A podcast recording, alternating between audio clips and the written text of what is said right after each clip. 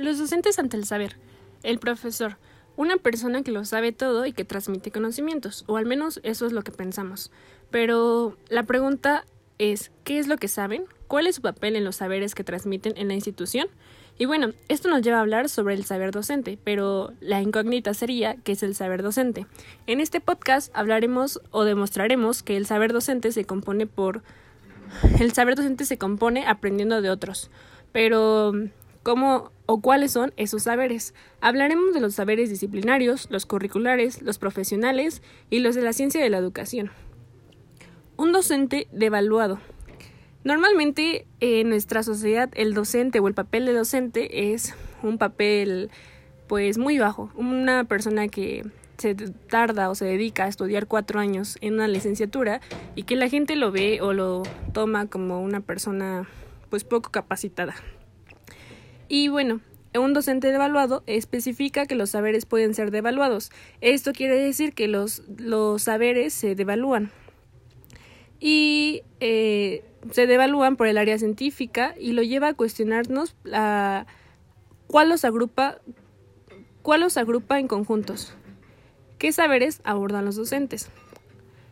Y bueno, los docentes abordan el conocimiento y el conocimiento se transforma a saberes.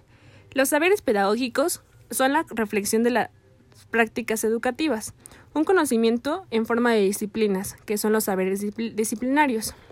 Los conocimientos o los saberes disciplinarios son aquellos que forman una disciplina como en matemáticas, como en español, como en historia.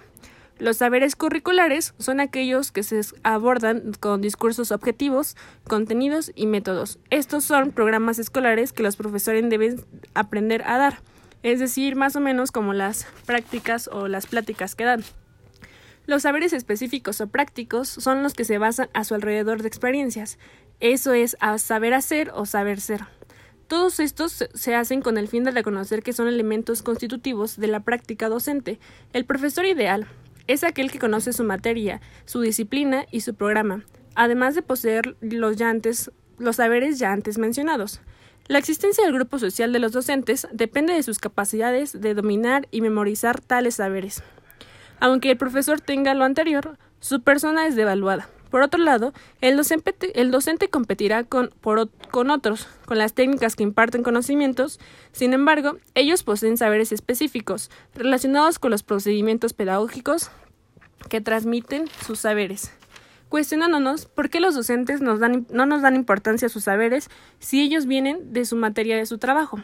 Entonces, los saberes provienen de tiempo atrás, por gente especializada en sus, áreas, y éstas se van modificando para hacerse más formales para beneficios de una división social e intelectual. Estos saberes se capacitaron, es decir, se volvieron un sistema de producción para dividir en un monopolio. Los docentes no son maestros por tener conocimiento, es decir, un saber, sino que es necesario transmitir el saber. Entonces, un docente es aquel que contiene o sabe el conocimiento y aparte lo transmite considerando al estudiante, llevando al alumno a convertirse en un adquisitor de conocimientos para el futuro, por lo que nos lleva a decir que el docente debe provocarse a sí mismo que son capaces de enseñar y tener conocimiento.